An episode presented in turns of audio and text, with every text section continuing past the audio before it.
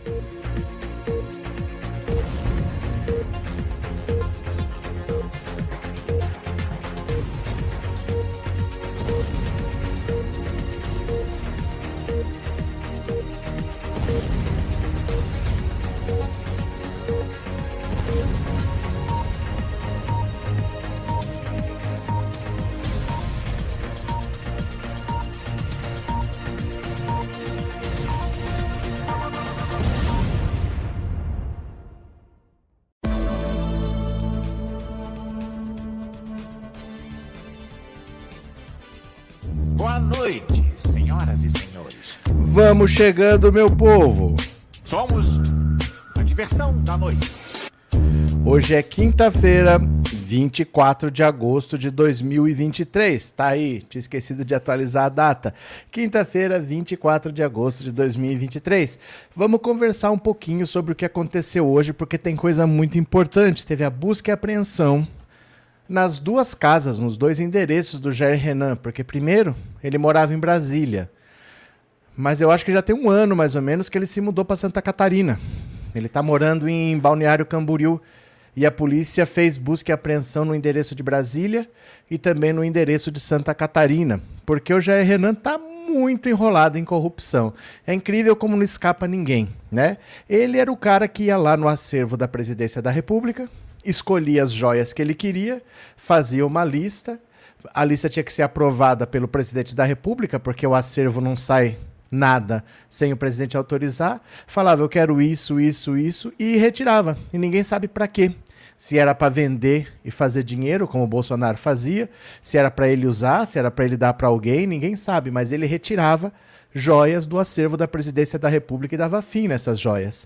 Além disso, ele tinha empresas de fachada em nome de laranjas essas empresas de fachada trabalhavam com corrupção, recebiam dinheiro, não declaravam. Ele tinha um amigo que tinha 10 CPFs no nome dele. Apenas 10 CPFs no nome dele, faziam tráfico de influência, faziam lobby, né? levavam a influência por ser próximo ao presidente da República conseguia vantagens, ele tá todo enrolado. E é incrível como parece que não tem ninguém honesto nessa família, né? É só você fuçar um pouquinho que você acha lá as encrencas que a pessoa tem. Mas nós também ficamos sabendo hoje do Augusto Aras. Por isso que eu falo para vocês, precisa ter um pouco de paciência, porque para fazer uma investigação, leva um tempo, não adianta querer no dia seguinte ter resolvido todos os problemas, né? Augusto Aras agora, lembra que teve aquela investigação dos empresários golpistas que tinham um grupo de WhatsApp? Tudo gente que tinha dinheiro, conversando ali se eles deviam apoiar ou não um golpe de Estado, se eles iam financiar, se eles iam pôr dinheiro para manter o Bolsonaro no poder. Esse inquérito foi arquivado, mas o Alexandre de Moraes falou do velho da van e do dono da Tecnisa. Eu vou continuar investigando só desses dois por mais 60 dias. E agora a gente começa a entender por que desses dois especificamente. O tal do dono da Tecnisa, no celular dele, tem uma mensagem que é para o Aras, dizendo assim: Olha, tem esse inquérito aí. Será que você não consegue arquivar? Ver o que, que você faz? Porque como é que funciona? Olha só tem uma denúncia. Por exemplo, eu vou denunciar o deputado X, eu vou denunciar o ministro, eu faço uma denúncia para o presidente da República. Vai lá para o STF, porque eles têm foro privilegiado, né? O STF só julga. O STF não investiga nada. Então ele manda a Procuradoria-Geral da República investigar o Augusto Aras. Aí o Augusto Aras toma as providências dele, fala, ó, Polícia Federal, colhe depoimento do fulano, faz busca e apreensão na casa do fulano, ele toma as providências dele e a Polícia Federal depois faz um relatório. Ó, oh, achamos isso, isso, isso, isso. Aí ele diz pro STF: olha, investiguei, pode arquivar que não tem nada. Ou então, investiguei, tem indício de crime, vamos instaurar um inquérito para investigar a fundo. Depende do PGR fazer a denúncia para a justiça. Então, por ele ser uma peça-chave, no celular desse dono da Tecnisa estava lá: olha, esse inquérito vai passar por você, você que vai dizer se arquiva ou se prossegue. Dá um jeito de arquivar. Vê se você não consegue enterrar esse inquérito para não complicar para a gente. E foi exatamente o que Augusto Aro fez logo na sequência. Ele mandou arquivar esse inquérito com todas as provas que tinham ali, que não tinha que investigar nada. Então, a partir de agora, começa também a fuçar o que, que tem a ver esse Augusto Aras, porque por quatro anos ele fechou os olhos para tudo que Bolsonaro e os bolsonaristas faziam. Ele e a Lindora Araújo. E agora nós estamos vendo que sim, parece que tem realmente gente que tinha acesso ao Augusto Aras que conseguiam que seus pedidos fossem atendidos. É como se fosse assim: é um delegado está me investigando, mas eu falo, oh, a gente é amigo, a gente estudou junto, arquiva isso daí, não dá prosseguimento não. A justiça tem que ser feita. Se você cometer um crime, você tem que responder. Eu não posso ficar impune simplesmente porque eu sou amigo do delegado que vai me investigar. E era isso que parece que acontecia no caso do Augusto Aras. As pessoas tinham acesso a ele, pediam favores e tudo indica que ele retribuía. Né? Então começa-se a entender por que, que o Augusto Aras estava desesperado para continuar na PGR ou, no mínimo, fazer o sucessor. Porque a hora que viessem as investigações contra ele mesmo, ele ia estar tá lá. Ou então ia ter alguém parceiro dele, porque pode se achar muita coisa contra ele e agora vai se começar a revirar a vida do Augusto Aras. Mas assim, essas coisas levam um tempinho, que é pouco. O governo chegou aí em janeiro, nós estamos em agosto, é pouco tempo, já se descobriu muita coisa. O dia 26 de setembro acaba o mandato do Augusto Aras, o Lula tem que indicar o sucessor, aí as coisas vão andar mais rápido ainda. Quem está aqui pela primeira vez já se inscreve no canal. Quem já é inscrito, mande um super chat, um super sticker, torne-se membro. Se quiser colaborar com o canal, o Pix está aqui na tela. Pode ser? Bora lá comigo, vocês vêm? Vamos ler aqui a notícia. Ó, a casa caindo para Augusto Aras, a casa caindo. Olha, Aras tentou barrar inquérito após pedido de empresário, indicam mensagens. Olha, a cúpula da PGR agiu para proteger uma investigação do dono da Tecnisa, Meyer Nigri, após pedido do próprio empresário, enviado por mensagem de WhatsApp ao chefe do órgão Augusto Aras. Diálogos interceptados pela Polícia Federal mostram que Nigri, um dos empresários mais próximos do então presidente Jair Bolsonaro, acionou Aras quando tomou conhecimento de que poderia ser alvo de uma investigação pela disseminação de mensagens de teor golpista. O pedido de investigação parte do senador Randolph Rodrigues, com base em reportagem do site Metrópolis. Aras lhe disse que iria localizar o processo e, antes de qualquer manifestação nos autos, antecipou seu juiz ao empresário. Trata-se de um abuso do fulano. O fulano já sabe, né? O Alexandre de Moraes.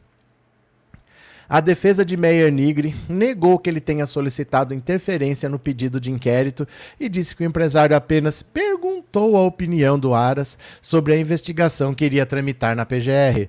Três semanas depois desse diálogo, a PGR pediu ao Supremo o trancamento da investigação aberta contra Nigri e outros empresários, além da anulação de uma operação de busca e apreensão já deflagrada pela PF por ordem do ministro Alexandre de Moraes o UOL teve acesso com exclusividade aos diálogos do telefone celular do empresário Meyer Nigri, apreendido pela PF em agosto do ano passado. Reportagem publicada na quarta-feira mostrou que o ex-presidente Jair Bolsonaro disseminou ao menos 18 mensagens com fake news ao empresário, incluindo ameaças de sangue e guerra civil no caso de derrota nas eleições. A PF também identificou que Meyer Nigri, fundador da construtora Tecnisa, montou uma rede de contatos dentro da PGR com o objetivo de tentar a obtenção de proximidade e de facilidades e usou a relação que tinha com o PGR Augusto Aras para lhe apresentar demandas privadas.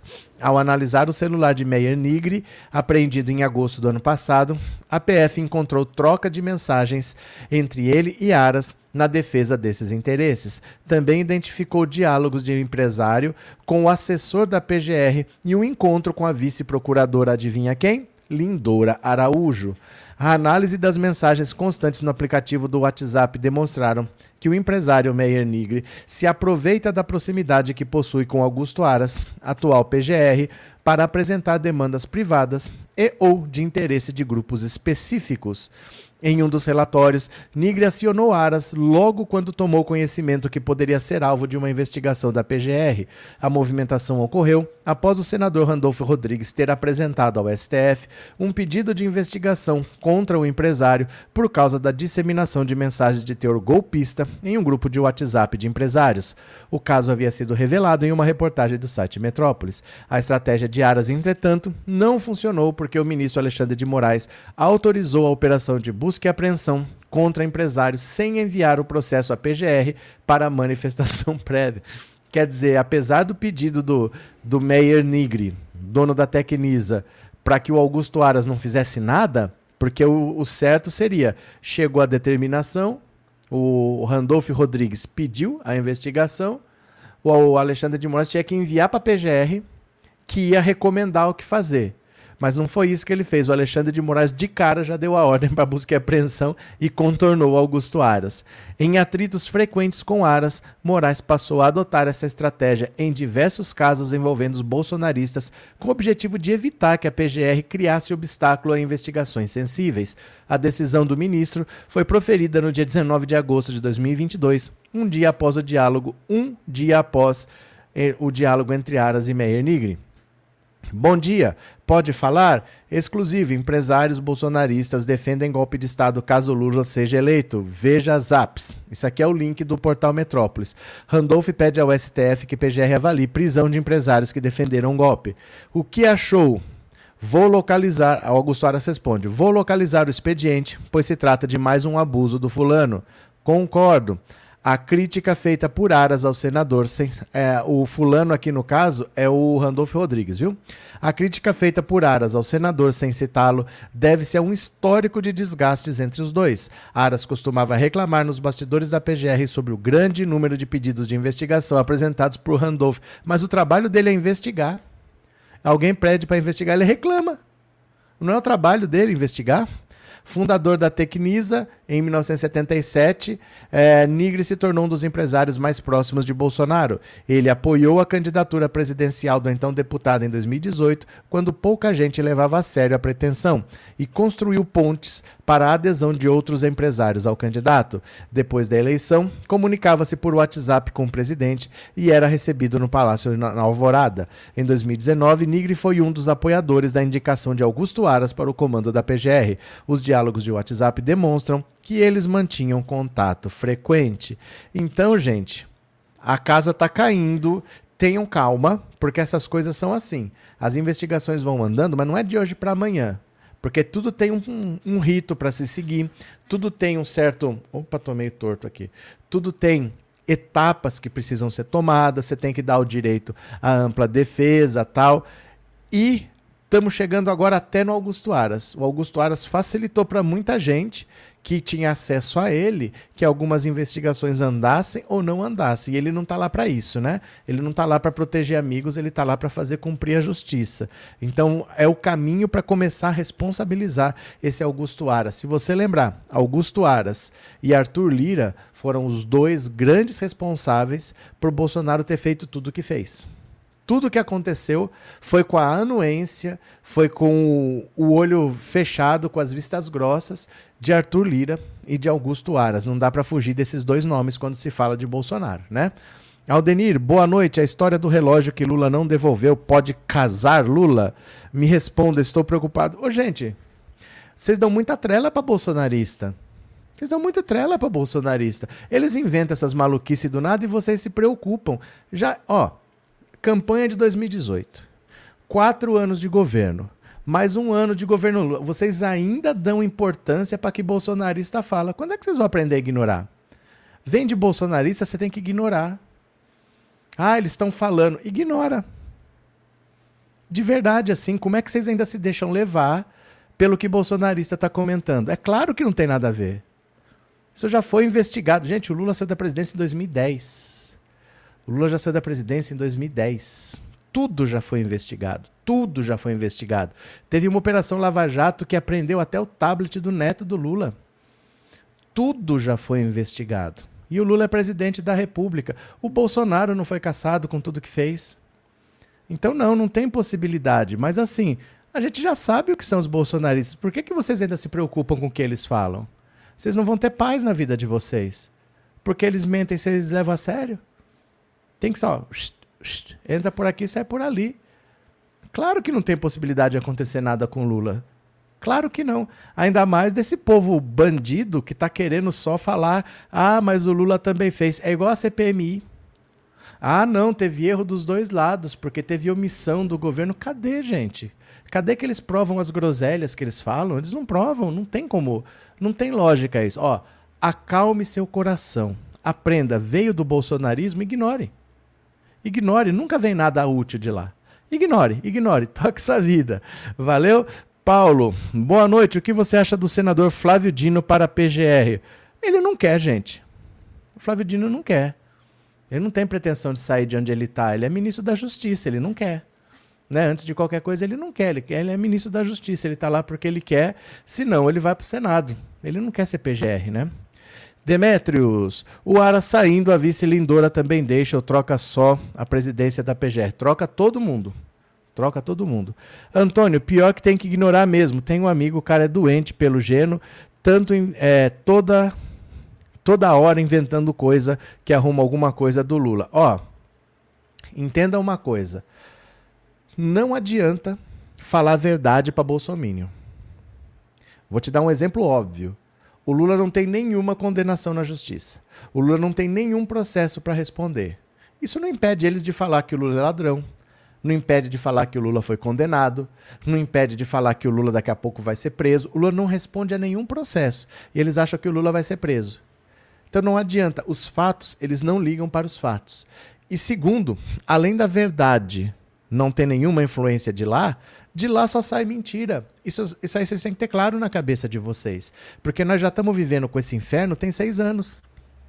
São seis anos já vivendo com esse inferno. Isso já tem que estar tá claro. Gente, veio de lá, ignore. Ignore. Eles estão falando do relógio do Lula para não falar das joias do Bolsonaro. Deixa eu explicar uma coisa para vocês. Isso eles sabem fazer.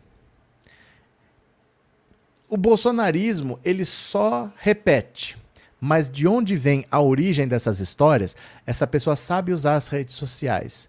Porque assim, quando você tem um assunto, se você não concorda com aquele assunto, você não pode, não deve, em hipótese nenhuma, querer desmentir esse assunto.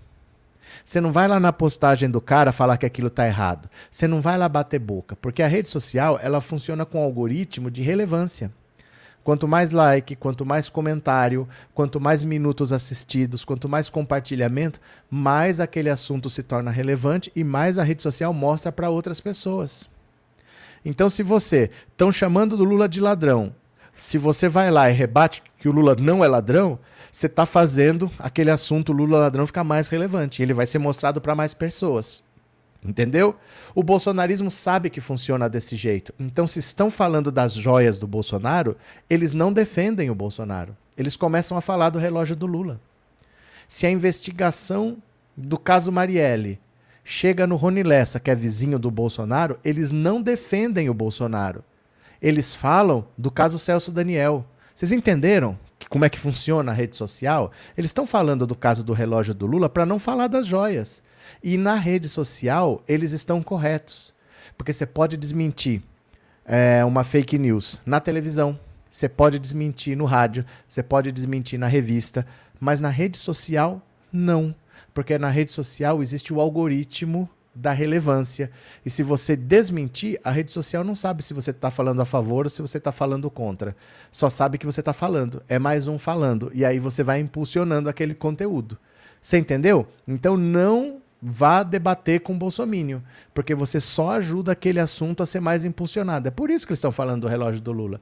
Porque eles jamais vão parar para defender o Bolsonaro. Eles não vêm falar que não é assim. Eles vêm falar de outro assunto. Você pode ver. A gente está falando de uma coisa aqui, eles começam a falar de outro lá. Na rede social tem que ser assim. Quando falar, por exemplo, que o Lula vai cair, você tem que falar que o Bolsonaro está inelegível. Você não tem que falar que o Lula não vai cair. Vocês entenderam a diferença? É assim que funciona a rede social, viu? A gente não pode ficar dando trela e eles não dão. E eles não dão trela. Eles fazem a gente parar de falar do assunto importante para a gente se preocupar com o assunto que não tem nada a ver. É isso que eles querem, que o assunto das joias do Bolsonaro perca relevância nas redes sociais. Será que vocês entenderam? É, Eleusa, que gente que não fica satisfeito com nada. O Lula indica quem ele quiser. Não tem que ser indicação de ninguém. Tem que ser legalista e isso ele é. Do que você está falando, Eleusa? Nós estamos falando Aras. Qual é o assunto aí? Rômulo, a extrema-direita tem uma excelente assessoria de internet. Gabriel, devemos esmagar essa escória e, sinceramente, temos que rever o funcionamento do algoritmo, principalmente no Twitter. Nós não vamos rever nada. Para isso existiu o PL das fake news. Que exatamente por ir contra esse mecanismo, para responsabilizar essas pessoas, parou de andar no Congresso. Porque muita gente sabe como funciona, e se eu sei as regras, eu sei me beneficiar das regras. Então essas pessoas não querem perder essa ferramenta que eles têm e que quem não sabe usar acaba sendo engolido pela regra. Então, teve muita resistência de aprovar o PL das fake news, porque exatamente ia pôr ordem na casa nisso daí. Hoje, praticamente, fica por isso mesmo. Se o cara mentir, é melhor você largar ele mentindo do que você ir lá rebater. Se você vai lá rebater, você piora a situação, né? Cadê? É, Raimundo, temos que ignorar o que os bolsonaristas falam. Se você vê na rua excrementos, não chute, assim você não vai se sujar. Raimundo, na rua pode. na rua pode, o que não pode é na rede social. Na televisão pode, no rádio pode, na rua pode, mas na rede social não, porque esse assunto vai se basear num algoritmo. E esse algoritmo vai ser impulsionado se você interagir ali, viu? Cadê? Dá muita raiva desses bolsonaristas, mas use a raiva a seu favor não a favor deles. Ah, não, mas eu tenho que falar. Você vai ajudar. É isso que eles querem. Eles estão falando do relógio exatamente para você parar de falar das joias e começar a falar do relógio. Aí o assunto das joias perde relevância. O estrago é menor. É uma bomba que perde a potência. Entendeu? Então você não pode entrar na onda deles. Cadê que mais? É, Cícero, eu já sabia que o Feliciano é um falso pastor, disse o Cícero. Cadê? Osmar, boa noite, Rio Verde, Goiás. Boa noite, Osmar. Bora para mais uma, bora para mais uma. Deixa eu compartilhar aqui com vocês. Polícia apreende celular e HD de Jair Renan Bolsonaro em operação. Olha só, o celular, um HD e alguns papéis com anotações eleitorais de Jair Renan Bolsonaro foram apreendidos na manhã de hoje. O filho 04 foi alvo de mandados de busca e apreensão na Operação Nexum da Polícia Civil do Distrito Federal. Os investigadores apuram um esquema de estelionato falsificação de documentos, sonegação fiscal e lavagem de dinheiro. É uma pessoa que nunca trabalhou na vida, Jair Renan nunca trabalhou na vida, quer entrar para a política por Santa Catarina e está sendo acusado de estelionato, falsificação de documentos, sonegação fiscal e lavagem de dinheiro. Admar Gonzaga, advogado de Jair Renan, falou à coluna que o cliente está tranquilo. Temos que olhar o assunto por dentro, porque o alvo é outra pessoa que iria que era instrutor de tiro de Renan. Qualquer um pode ser alvo de falsificação, afirmou o advogado que assumiu o caso nessa quinta. Renan está tranquilo. Ah, o advogado sempre acha que o cliente está tranquilo, né? O advogado disse que está viajando para Santa Catarina para encontrar o filho de Bolsonaro e também pediu acesso aos autos para compreender o que motivou o mandado contra Jair Renan. Segundo Admar Gonzaga, os papéis de Jair Renan apreendidos tinham anotações sobre quociente eleitoral da última eleição. Ao todo, os policiais cumprem sete mandatos de busca e apreensão e dois de prisão em Brasília e em Balneário Camboriú o principal alvo da operação seria o suposto mentor do esquema, que já foi alvo de duas outras ações da Polícia Civil, a Operação Succedere e Falso Coach. Maciel Carvalho, de 41 anos, era instrutor de tiro de Jair Renan e foi preso em janeiro desse ano. Maciel é alvo de mandado de prisão preventiva. Outro investigado teve a prisão decretada, mas está foragido e também é procurado por crime de homicídio cometido em Planaltina. O grupo agiria a partir de um olha só, presta atenção, um laranja e empresas fantasmas. Então eles abriam empresas, colocavam essas empresas no nome de outras pessoas. E olha só, eles usariam a falsa identidade de Antônio Amâncio Alves Mandahari para a abertura de conta bancária e para constar como proprietário de empresas usadas como laranjas os investigadores teriam os investigados teriam forjado relações de faturamento e outros documentos das empresas investigadas usando dados de contadores sem o consentimento deles. Então, pera só, eles criaram uma empresa de fachada. Essa empresa de fachada estava no nome de um laranja.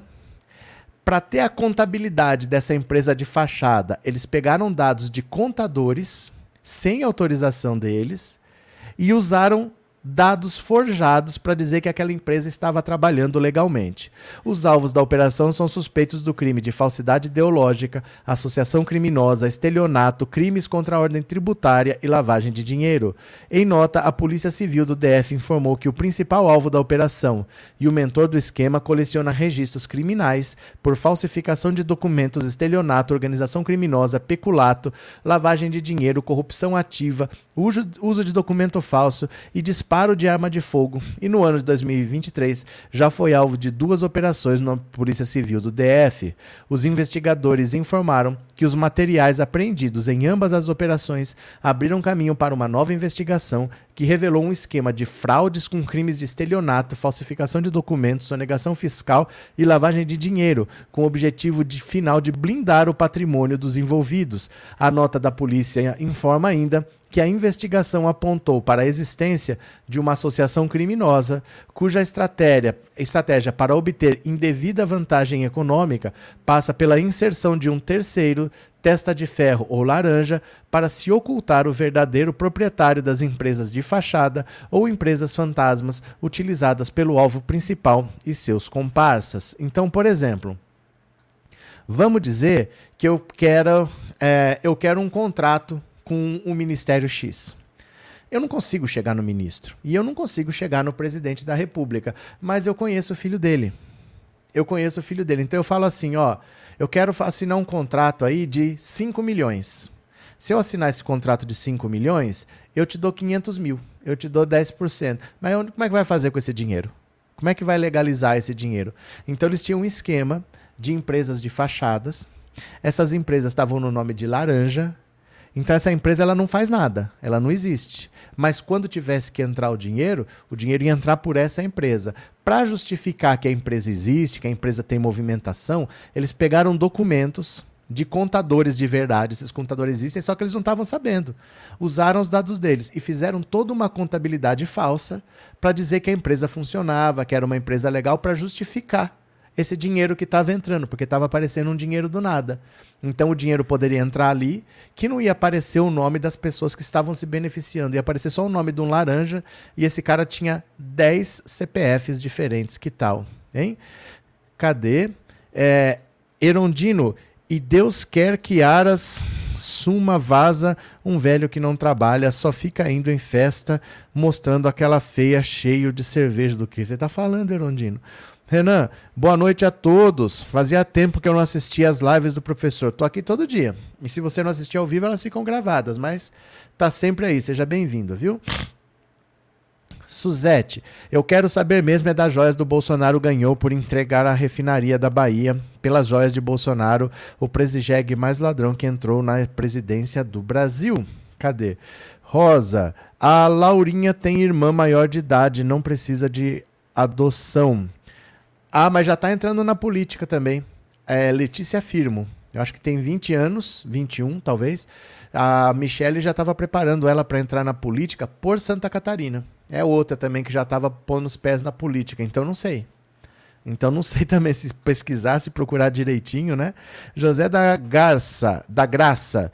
Ainda bem que o urso Aras barata é barata descascada, Lula colocando um PGR progressista, aí sim o genocida e sua quadrilha serão presos até o fim do ano, assim eu espero. É antes de 27 de janeiro, não vai acontecer nada, porque tem que passar pelo PGR.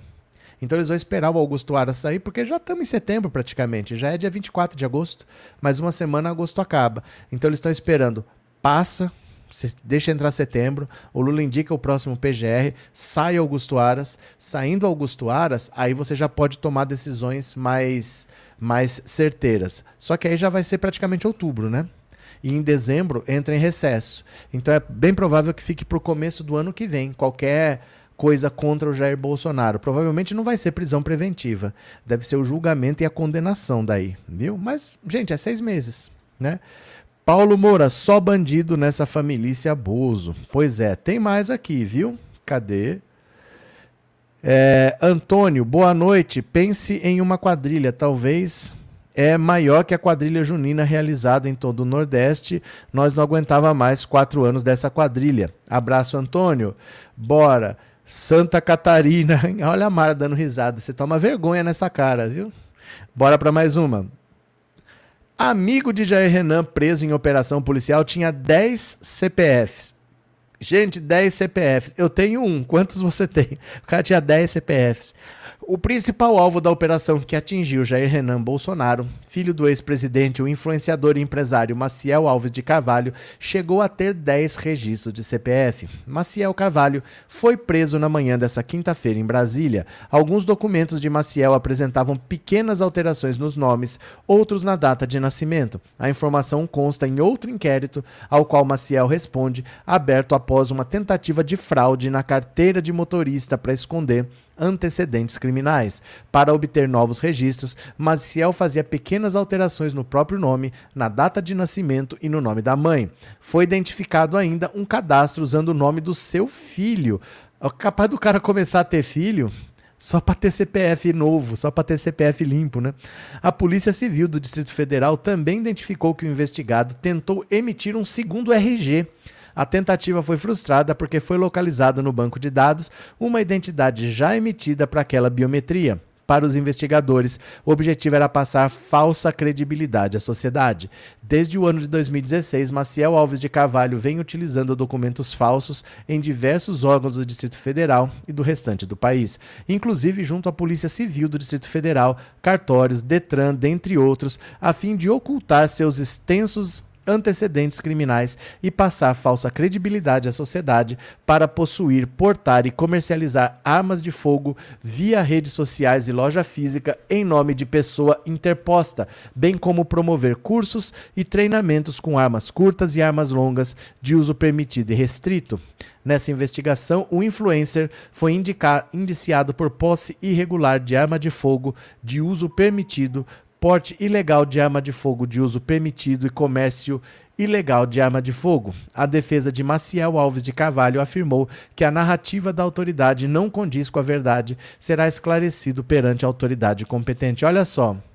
Olha só a amizade, que amizade bonita, não? O pai anda com hacker de tornozeleira eletrônica, manda o cara para o Ministério da Defesa, recebe o cara no Palácio da Alvorada, o filho com um estelionatário que tem 10 CPF, que tem empresa de fachada, mas que família toda envolvida com coisa esquisita, né? Cadê vocês aqui? Ó, quem quiser colaborar com o canal, o Pix está aqui na tela, viu? Se você quiser colaborar com o canal, o Pix está aí na tela. Cadê? É, Francisca, gente do céu, o cara tinha 10 CPFs, parece, parece mafioso, né? Guilherme, a nossa alegria é saber que essa dupla de bandidos Aras e Lindora estão brevemente fora. É, um mês. Porque hoje é dia 24, dia 26 acaba o mandato do Augusto Aras. O Lula tem que indicar o próximo. O negócio é que tá difícil, viu? Tá difícil achar alguém que preste no Ministério Público, porque é tudo dalanholzinho. O Lula tá tendo dificuldade para achar alguém. Cadê? Sérgio, é por isso que eles viviam comemorando os CPFs cancelados, eles têm vários. Cadê? Ana, você acha que esse filhote de serpente ia trabalhar em quê? Ele só viu o exemplo do pai. Vergonha. É. É uma família que ninguém nunca trabalhou nessa família. Ninguém nunca trabalhou, né? Então, dá nisso, não, não pode dar coisa boa mesmo, né? Angelina, aqui em Santa Catarina já tem tantas pragas, cada vez aumenta mais quadrilha de família corruptos, tropa de ladrões. A filha mais velha da, da Michelle, a Letícia Firmo, ela já suga dinheiro do, do governo do estado de Santa Catarina. Apesar de não morar em Santa Catarina, ela mora em Brasília, eu acho que ela nunca pisou em Santa Catarina para trabalhar, para trabalhar com certeza não, mas ela tem um emprego no governo de Santa Catarina, mas lotada em Brasília. Então o governador, o Jorginho Melo, deu um emprego para ela, pago pelo contribuinte de Santa Catarina, mas ela fica em Brasília. E ela recebe lá, não sei, 15 mil, 20 mil, não sei, mas ela recebe esse dinheiro sem nem pisar em Santa Catarina. E é o cidadão de Santa Catarina que paga. Então é mamata atrás de mamata. O Jair Renan se mudou para Santa Catarina porque ele quer se candidatar o ano que vem a vereador por Balneário Camboriú. E assim vamos, né? É, Lívia, vão todos presos. Os catarinenses pagam a pilantrinha. pagam a pilantrinha. Verdade. Maria Helena, o inelegível insinuou insinuou bem os filhos como se monta uma quadrilha. Insinuou ou ensinou, né? Cadê?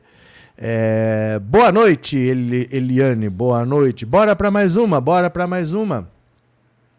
Apareceu o comandante do gabinete do ódio no Palácio do Planalto. Que surpresa! Para surpresa de zero pessoas, quem que soltava fake news? Quem? Quem? Quem? Este blog se penitencia por ter sugerido várias vezes nos últimos anos que o comandante do gabinete do ódio que funcionava dentro do Palácio do Planalto era o vereador Carlos Carluxo Carluxinho Bolsonaro, o 02, do pai que não escolheu. Filho não escolhe pai. Perdão, Carlos, não era você. Você colaborou com o gabinete, deu ideias quando lhe pediram e torceu para que ele fosse bem sucedido. Chegou a indicar alguns dos membros do gabinete, todos jovens como você, ardilosos, criativos e sem escrúpulos. Mas o chefe do gabinete do ódio, responsável direto pela disseminação de notícias falsas, era seu pai, o presidente da República. Era dele a primeira e a última palavra como dono da caneta mais cheia de tinta do país, tudo passava por ele. Foi o que Bolsonaro, querendo ou não, admitiu ao dizer que enviou notícia falsa para o empresário Meyer Nigri, dono da Tecnisa, distribuir ao máximo em grupos de WhatsApp. Eu mandei para o Meyer. Qual é o problema? É um réu confesso. O problema é que as ações de um presidente da República têm um peso grande no destino de um país. Sua palavra, igualmente. Os efeitos dela são gigantescos. E quando ele age e fala para agredir as instituições e sabotar a democracia, incorre em crimes graves. Mal assumiu o cargo, Bolsonaro começou a pôr em dúvida a segurança das urnas eletrônicas. Disse que teria sido eleito no primeiro turno se não houvesse fraude. Defendeu a volta do voto impresso, desacreditou o processo eleitoral brasileiro. O Congresso, em 2021, rejeitou a proposta que restabelecia o voto impresso. Dentro das quatro linhas da Constituição, portanto, não haveria mais o que fazer. Mas Bolsonaro só jogou fora das quatro linhas e passou a plantar e regar as sementes do golpe. Por acreditar no que ele dizia, os golpistas se multiplicaram e deu no que se viu: acampamentos à porta dos quartéis, obstrução de rodovias, quebradeiras, queima de ônibus no centro de Brasília, bomba que quase explodiu, invasão da Praça dos Três Poderes. E daí? Era Bolsonaro que mandava, e os pazuelos fardados e civis que tivessem juízo obedeciam. Não é só a Janja que não confiava em não confia em militar. Carlos também não. Ele derrubou o general Santos Cruz, ministro da Secretaria de Governo, por achar que conspirava.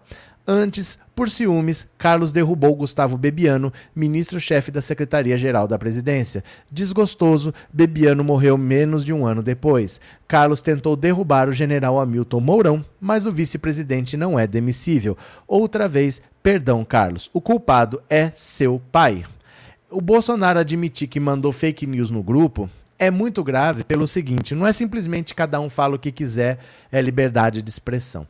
Porque se eu falar aqui, gente, é, carro bonito é carro azul, ou se eu falar carro bonito é carro verde, não acontece nada. Não acontece nada.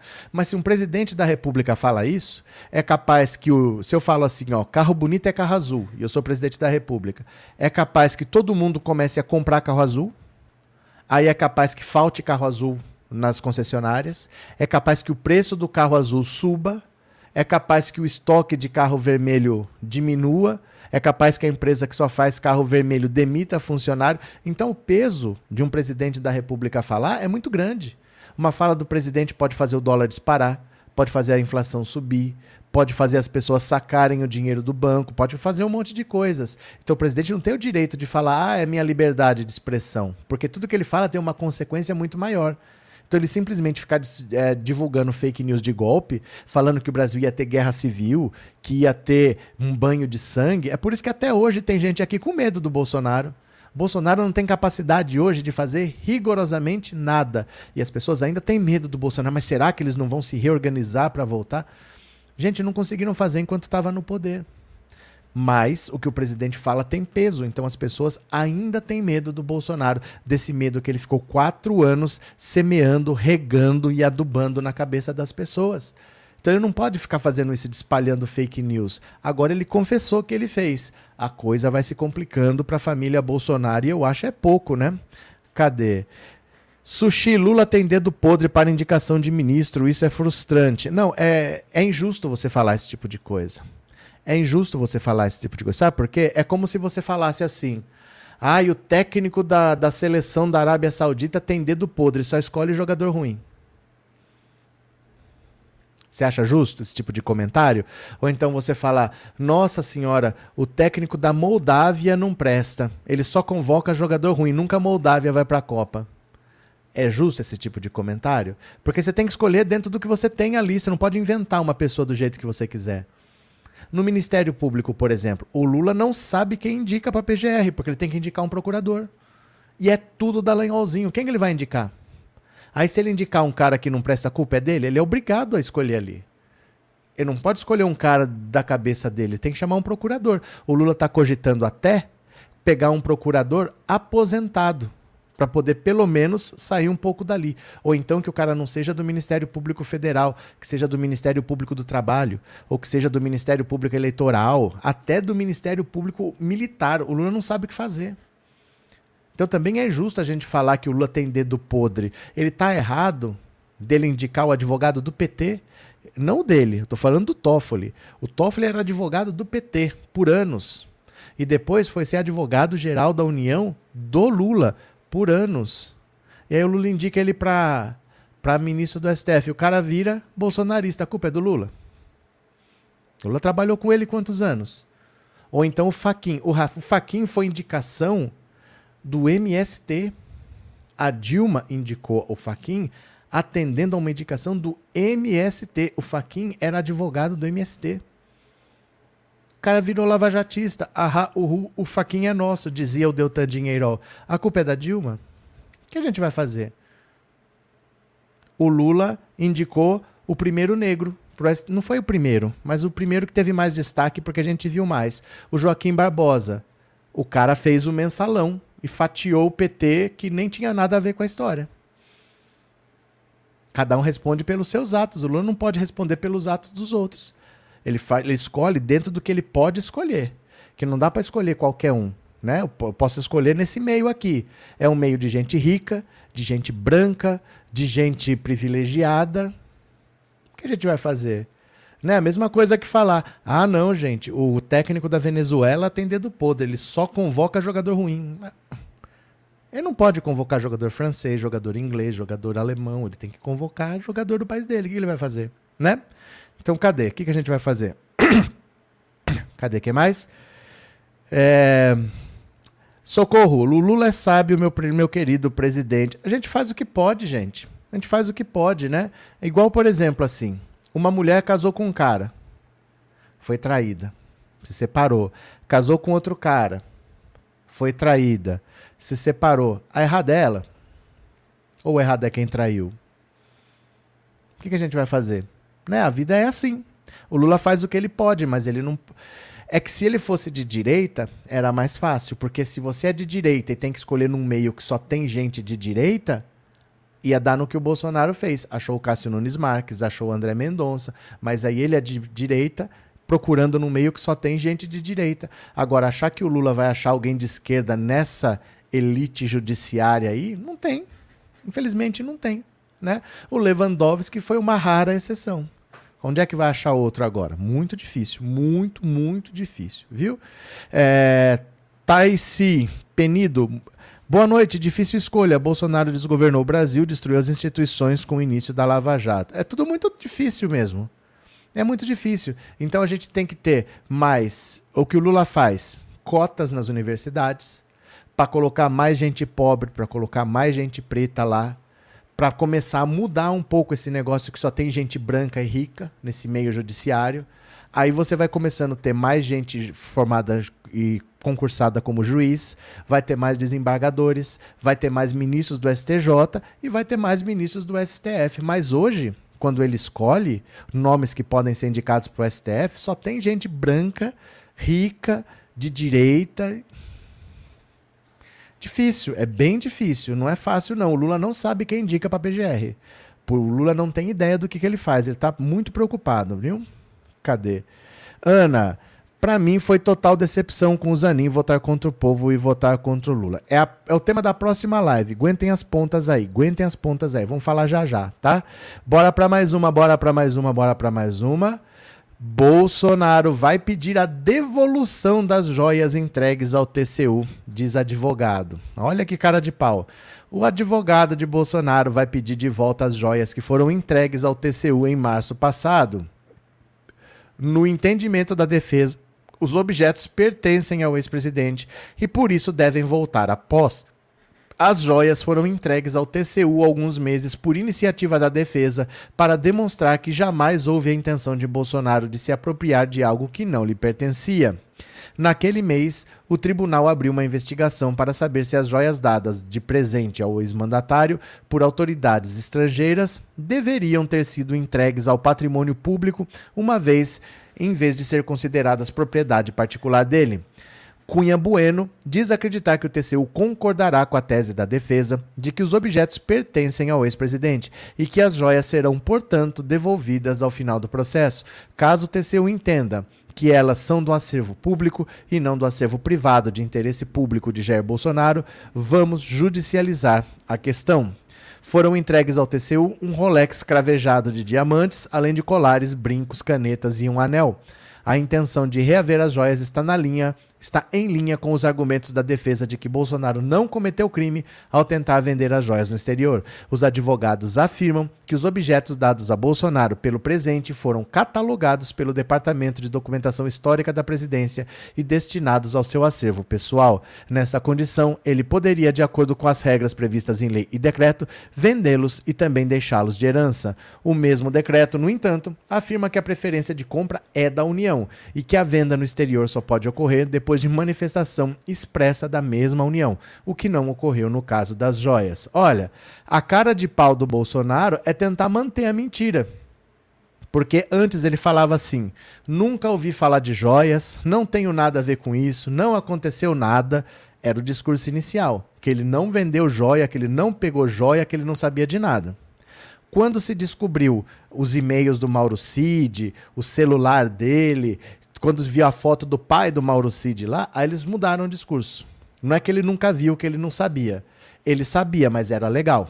A lei permitia. O discurso atual é: eu fiz, mas eu podia fazer. Então, já que ele podia fazer e que não tem nada de errado, ele está pedindo agora a devolução das joias, que não tem o menor cabimento, que não vai acontecer, mas eles precisam fazer isso para manter a mentira para manter a mentira de que era legal, que ele não cometeu crime nenhum.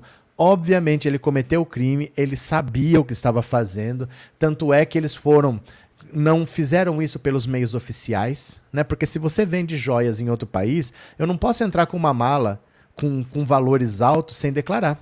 Eu teria que ter declarado a saída do Brasil, teria que ter declarado a entrada nos Estados Unidos, eu teria que ter feito vendido lá, teria que ter declarado que eu estava saindo com esse dinheiro de lá. Nada disso foi feito, foi tudo feito por debaixo dos panos. Então não é algo é, legal. E está sendo investigado nos Estados Unidos, porque eles cometeram crimes lá. Eles não podem fazer do jeito que eles fizeram. Simplesmente entrar lá cheio de joias, sair cheio de dinheiro, não dá satisfação para ninguém. Estão fazendo negócios nos Estados Unidos, sendo que entraram como turistas então eles não têm autorização para fazer negócios lá e o bicho está pegando lá também. O FBI está investigando essa operação de venda de joias nos Estados Unidos. Mas, para manter a mentira de que era legal, eles precisam pedir de volta, né? Para fazer uma atitude coerente. Cadê? Marlene, Zanin defendeu Lula como cliente, foi pago, agora a conversa mudou de rumo, visão de Zanin. Mudou? Cadê? É Bel, tentar a defesa pode conseguir, aí é que são elas, mas ele não quer conseguir. O objetivo deles não é conseguir as joias de volta. O objetivo deles é que parem de falar que foi crime. Porque assim, os apoiadores estão derretendo. Os apoiadores estão sumindo. Tá todo mundo vendo que foi crime. Então, se pelo menos ele conseguir que as pessoas acreditem que não foi crime, que era tudo legal, que a lei permitia, ele pelo menos estanca essa sangria de apoiadores, porque o Bolsonaro está perdendo apoio muito rapidamente, muito mais do que ele imaginava. Então ele está perdendo apoio e a única maneira é tentar fazer as pessoas acreditarem que era tudo legal. Então ele vai tomar atitudes que corroborem a tese de que era legal, não porque ele vai conseguir, porque não é legal, mas pelo menos que ele estanque essa perda de seguidores que ele está tendo, né? É... Rita de Cássia é muita cara de pau, caraca, fica impressionada com a disfarçatez. É parte do discurso, né? Precisa ser assim para para falar, tá vendo? Tanto é Tanto é legal o que eles fizeram que eles estão pedindo as joias de volta. Gente, o Asif, o Asif disse que o Estado brasileiro deve a ele 300 mil reais. Ele está cobrando 300 mil reais porque ele disse que ele foi para lá, porque ele sabia que essa Desculpa, mais farrapada do mundo.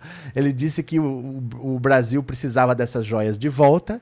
Então, ele, com o bom coração que ele tem, foi por conta própria para os Estados Unidos, comprou e devolveu. Não tinha que devolver? Eu devolvi. Agora me devolve meu dinheiro. Ah, meu Deus do céu. Mas eles precisam mentir desse jeito para estancar a sangria de seguidores. O Bolsonaro está perdendo apoiadores muito rápido, né? Discurso para manter o gado. É porque não tenho o que fazer mais. Não tem o que fazer, está escancarado o que aconteceu. O Mauro Cid deixou 17 mil e-mails lá que não foram apagados, deixou um monte de prova no celular dele. O pai do Mauro Cid deixou a cara dele fotografando a caixa de joias.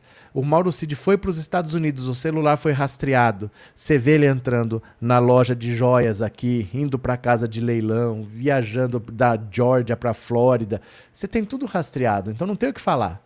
Então eles precisam ter uma mentira que feche os olhos do gado. É só isso que eles estão tentando fazer, porque está tudo mais do que provado já o que eles fizeram, né?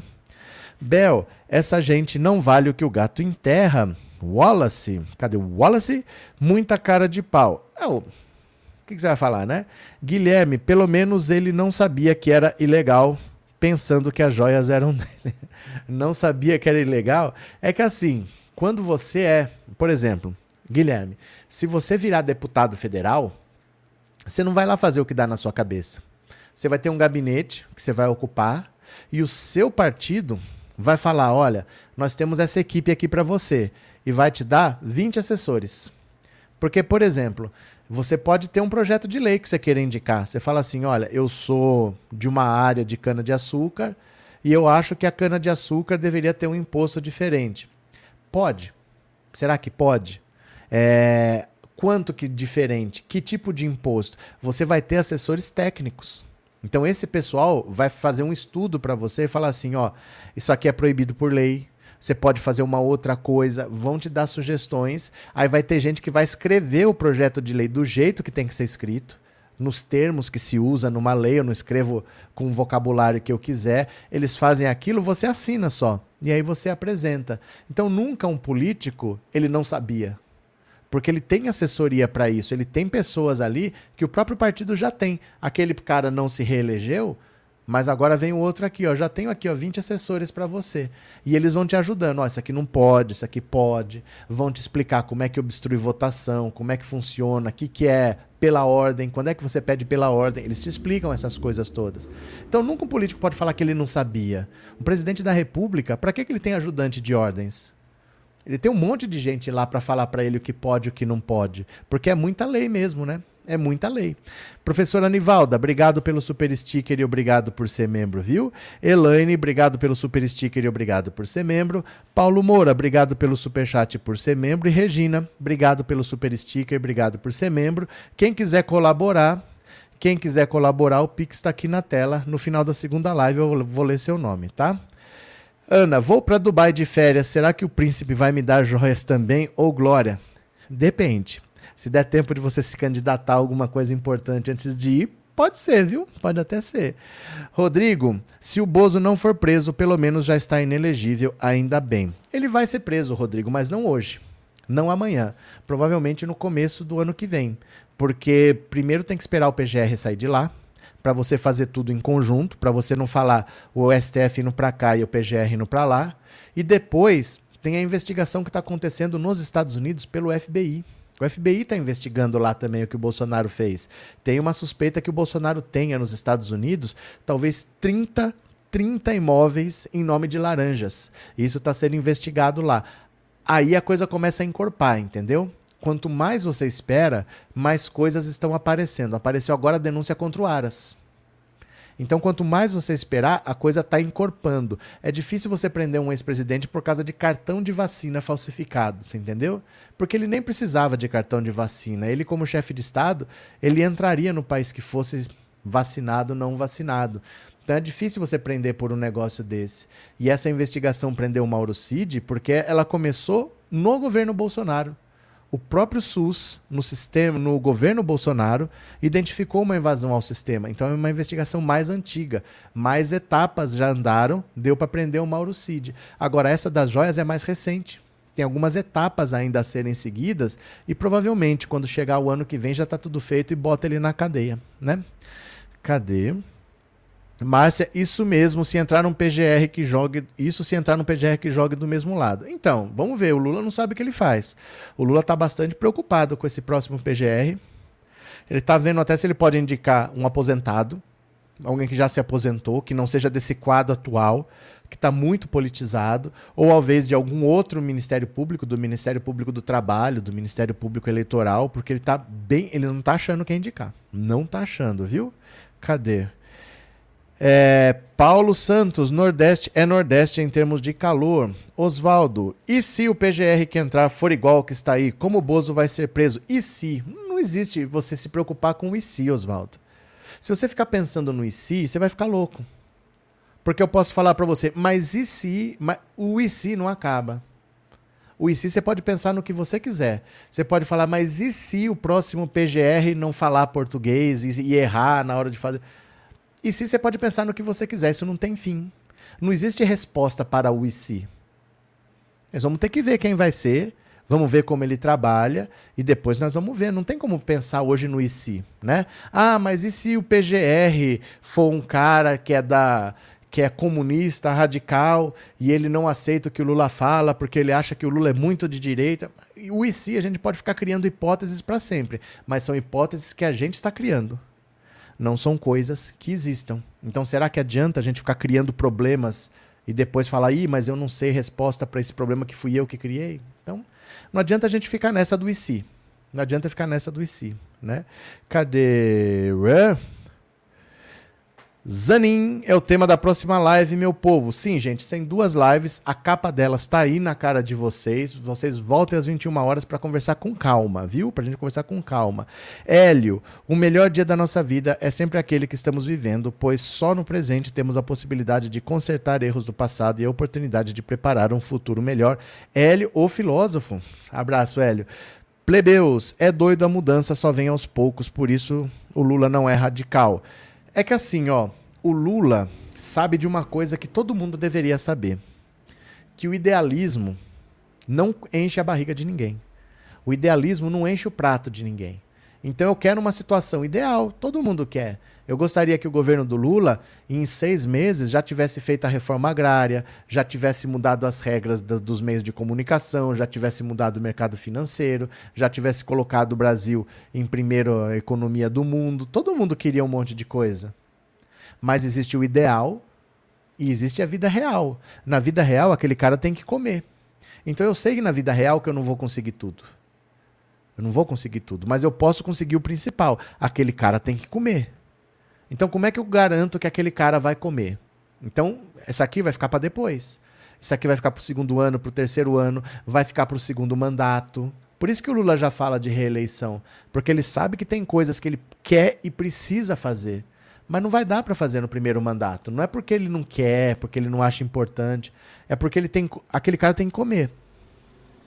Então aquela outra coisa também é importante, mas não dá para fazer as duas. Prioridade é o cara comer. Então isso aqui talvez fique para um segundo mandato. É muito difícil você pegar quatro anos de destruição e falar agora em quatro anos está tudo recuperado, porque se eu destruir a minha casa aqui, ó, em um dia dá para destruir. Traz uns caras com umas marretas aí, ó, em um dia você bota no chão. E para construir? Quem constrói uma casa em um dia? Então a gente precisa pensar que para reconstruir vai levar muito mais tempo do que o Bolsonaro passou destruindo. E não vai estar tá tudo pronto agora. Né? O Lula sabe disso, que ele vai precisar de um tempo, que as coisas estruturais levam mais tempo, exatamente porque elas são o alicerce do que vai ser posto em cima. E ele vai fazendo o que é possível conseguindo avanços, mas ele não tem ideias malucas assim de que ele vai mudar tudo de uma hora para outra, porque ele sabe como a vida é, né? É, lê, lê, lê, cadê? Aquele deputado federal careca que fez um gesto, que tem Pompilho? É, Altelina, hoje a praia estava a 1039 de temperatura, água geladinha. O rio água gelada, né? Engraçado. Cadê? Lelê? Rafael, muita gente já esqueceu que o Bolsonaro não se reelegeu por menos de 2% e estão reclamando de tudo. É porque, pela lógica, ele estava reeleito. Pela lógica, ele estava reeleito, aí infernizando a gente. Todo mundo que tentou a reeleição conseguiu, né? Então a gente, o brasileiro tem mais sorte do que juízo, né? Ó, eu vou parando por aqui, mas eu volto daqui a pouco para falar com vocês sobre o Cristiano Zanin e como não é fácil ser de esquerda nesse país. Se a gente fosse de direita, tudo era mais fácil, né? A gente conseguiria eleger um monte de deputado, era só colocar sertanejo, coloca humorista, bota stand-up, que eles puxam voto. O povo vota, a direita vota nesses caras. E eles conseguem eleger uma bancada enorme. A esquerda não é assim. A esquerda não tem puxadores de votos, a esquerda não tem grandes votações, porque o voto é mais consciente. A esquerda não vota só porque está lá como candidato, né? Não existe o tiririca da esquerda. Não tem essas coisas na esquerda, só tem na direita. Então o Lula tá passando um perrengue com todas as indicações dele, porque na esquerda tudo é difícil, tudo é com dificuldade. Vamos ver o que, que o Zanin aprontou na próxima live. Vocês voltam? Vocês voltam às 21 horas? Então, beleza. Daqui a pouco a gente volta para mais um papo. Pode ser, meu povo? Beijo, beijo, beijo. Até daqui a pouco. Daqui a pouco, tá? Daqui a pouco eu já fui. Valeu!